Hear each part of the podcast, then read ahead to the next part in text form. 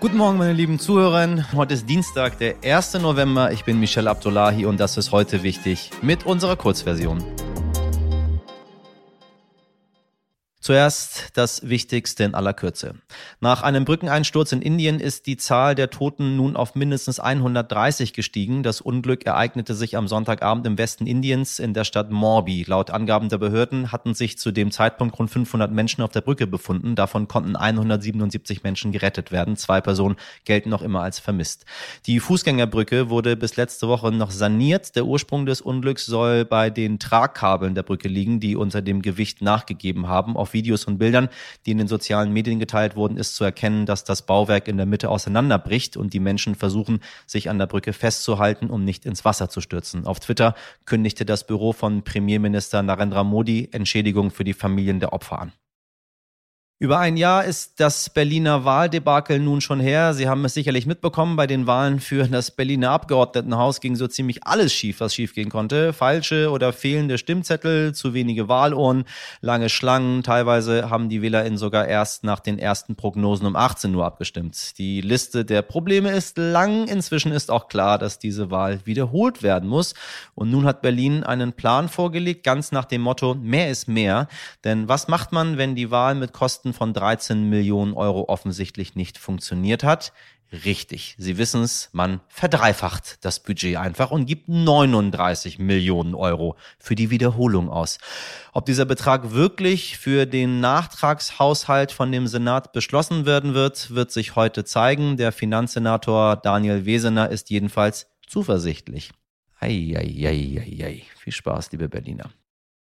Es ist wieder soweit. Wie jeden Monat gibt es auch diesmal einige Änderungen, die Sie ab dem 1. November im Blick haben sollten. Wenn Sie zum Beispiel Haustiere haben, liebe Hörerinnen, dann kümmern Sie sich bitte ganz besonders gut um Ihre tierischen Familienmitglieder, denn der Besuch bei den Tierärztinnen wird dank einer neuen Gebührenordnung deutlich teurer. Auch der Gang auf die öffentliche Toilette auf Autobahnraststätten wird teurer, zumindest die Raststätten, die bei Sanifair die Toilettenversorgung übernimmt. Sie wissen schon, das sind die, die immer diesen tollen 50 Cent Wert Wertbon mit jedem Toilettengang verteilen, mit dem man sich absolut nichts leisten kann. Und um diesen Wertbon zu bekommen, müssen Sie ab diesem November nicht mehr 70 Cent, sondern einen Euro bezahlen. Ab jetzt noch eine gute Nachricht zum Monatswechsel. Wenn Angehörige Menschen mit Behinderungen bei einem Krankenhausaufenthalt begleiten müssen, erhalten sie ab dem 1. November bei einem Verdienstausfall Krankengeld. Und meine Damen und Herren, wenn Sie sich wundern, warum äh, wir hier nicht weiterhin so ausführlich über den Iran berichten, wie wir es letzte Woche gemacht haben, äh, wir haben eine ganze Menge im Petto für Sie auch im Laufe dieser Woche. Aber wenn Sie mehr über den Iran erfahren möchten und was dort gerade Grausames unter dem Regime der Islamischen Republik passiert, dann empfehle ich Ihnen sehr bei mir oder bei ganz vielen anderen Menschen, die ich permanent verlinke, auf äh, Facebook, auf Twitter und auf Instagram vorbeizuschauen. Die Ereignisse überschlagen sich so rapide rapide, dass wir hier in diesem Podcast gar nicht hinterherkommen, darüber zu berichten. Deswegen habe ich einen großen Teil der Berichterstattung in das Internet rein verlagert, wo wir dann wirklich tagesaktuell, stundenaktuell, teilweise minutenaktuell für Sie berichten können. Äh, wenn Sie Interesse daran haben, freue ich mich, wenn Sie mir dort auf den diversen Kanälen folgen und genauso auch den ganzen anderen Aktivistinnen, die nicht aufhören, dieses Thema so lange auf der Landkarte zu halten, bis dieses Regime geht. Tag für Tag sprechen wir hier bei heute wichtig über die großen Probleme in der Welt und gerade auch in Deutschland. Krieg, Klima und natürlich damit eng verbunden die Energieversorgung. Dabei wollen wir kein Erdgas aus Schurkenstaaten kaufen, die Kernkraftwerke nicht mehr weiter betreiben, die Kohle ist sowieso out und Fracking auf gar keinen Fall. Tja. Und was nun, wenn Wind und Sonne nicht ausreichen? Der Kabarettist Vince Ebert sagt, wir können nicht so perfektionistisch an die Sache herangehen. Wir müssen lernen, Kompromisse zu machen. Und wir sollten aufhören, ständig vom Weltuntergang zu sprechen. Die Welt wird in absehbarer Zeit nicht untergehen. Wenn wir aber in Panik und ständiger Alarmbereitschaft leben, dann treffen wir keine rationalen Entscheidungen und denken nicht mehr konstruktiv. Mein heute wichtig Kollege Dimitri Blinski hat mit Vince Ebert über die sogenannte German Angst, die Zukunft und Lösung Lösungsansätze gesprochen.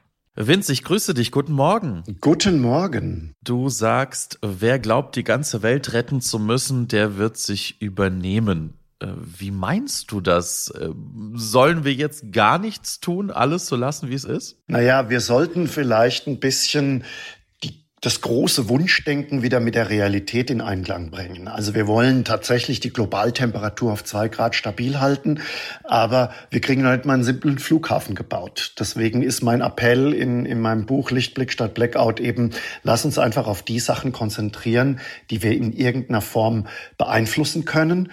Äh, und bei den anderen müssen wir halt nun mal sagen, na ja, äh, da fehlt uns vielleicht fehlen uns vielleicht die Möglichkeiten. Äh, da muss man auch mal sagen, ja, wenn die Chinesen 300 Kohlekraftwerke bauen, dann ist das schlimm, aber das können wir auch nicht ändern was kann äh, jeder Einzelne von uns tun? Du sagst, man muss äh, eben sich anpassen und man muss vielleicht auch irgendwie mit, ja, mit höheren Temperaturen lernen zu leben. Ist das sozusagen, äh, ist das Resignation oder ist das Pragmatismus? Ich habe mich ja lange mit Professor Jochen Marotzke unterhalten für dieses Buch. Der ist Direktor am Max-Planck-Institut äh, für Meteorologie, einer der Leitautoren vom Weltklimarat. Und der sagt eben, na ja, also es ist sehr, sehr utopisch, dass wir das 1,5 Grad Ziel erreichen werden, eben aus den genannten Gründen. China, Indien, Bangladesch, die bauen alle massiv fossile Energieträger. Und deswegen müssen wir uns äh, ein bisschen mehr auf Anpassungsmaßnahmen tatsächlich konzentrieren. Wenn man zum Beispiel Bangladesch anguckt, das habe ich so für mein Buch ein bisschen untersucht, die hatten vor 50 Jahren äh, durch Naturkatastrophen äh, etwa 10.000 Tote pro Jahr. Die sind mittlerweile in den letzten 50 Jahren äh, haben die massiv an Wohlstand gewonnen. Das heißt, die haben, äh, die haben es dann geschafft, durch, äh, durch Frühwarnsysteme, durch Deichbau, durch Anpassungsmaßnahmen mittlerweile die jährliche Zahl der Toten auf zwölf runterzudrücken. Das heißt, wir sind schon immer sehr, sehr anpassungsfähig gewesen als Menschheit.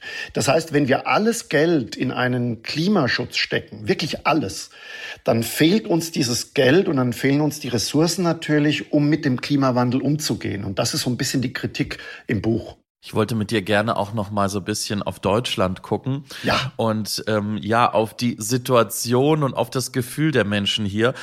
Ich habe äh, am Wochenende mich mit einem Freund getroffen hier in Berlin und der sagte mir, na ja, also so drei bis vier Gehälter sollte man schon auf dem Konto haben zur Sicherheit. Man weiß ja nicht, was passiert dieses Sicherheitsdenken, diese Angst, manchmal auch diese Mutlosigkeit. Im Ausland sagt man German Angst dazu. Ja. Und ich habe das Gefühl, jetzt gerade in Krisenzeiten nimmt das extrem zu. Ja. Bei den Menschen im Süden Europas, ähm, ja, die haben keine drei bis vier Gehälter auf ihrem Konto. Und irgendwie ähm, hat man das Gefühl, die gehen so ein bisschen leichter durchs Leben. Was ist hier in Deutschland anders? Woher kommt diese German Angst und was ist so dein Gefühl jetzt im Moment? Also wir Deutschen sind natürlich eine, haben natürlich eine Vollkasko-Mentalität. Ich sage es ja auch äh, so ein bisschen scherzhaft, die berühmtesten deutschen Erfindungen sind ja die Spaßbremse und die Reiserücktrittsversicherung. Ne? Also ich habe ein Jahr in Amerika gelebt, in New York. Äh, und wenn man derzeit die Stimmung in Amerika sieht, die haben natürlich auch mit Inflation zu kämpfen.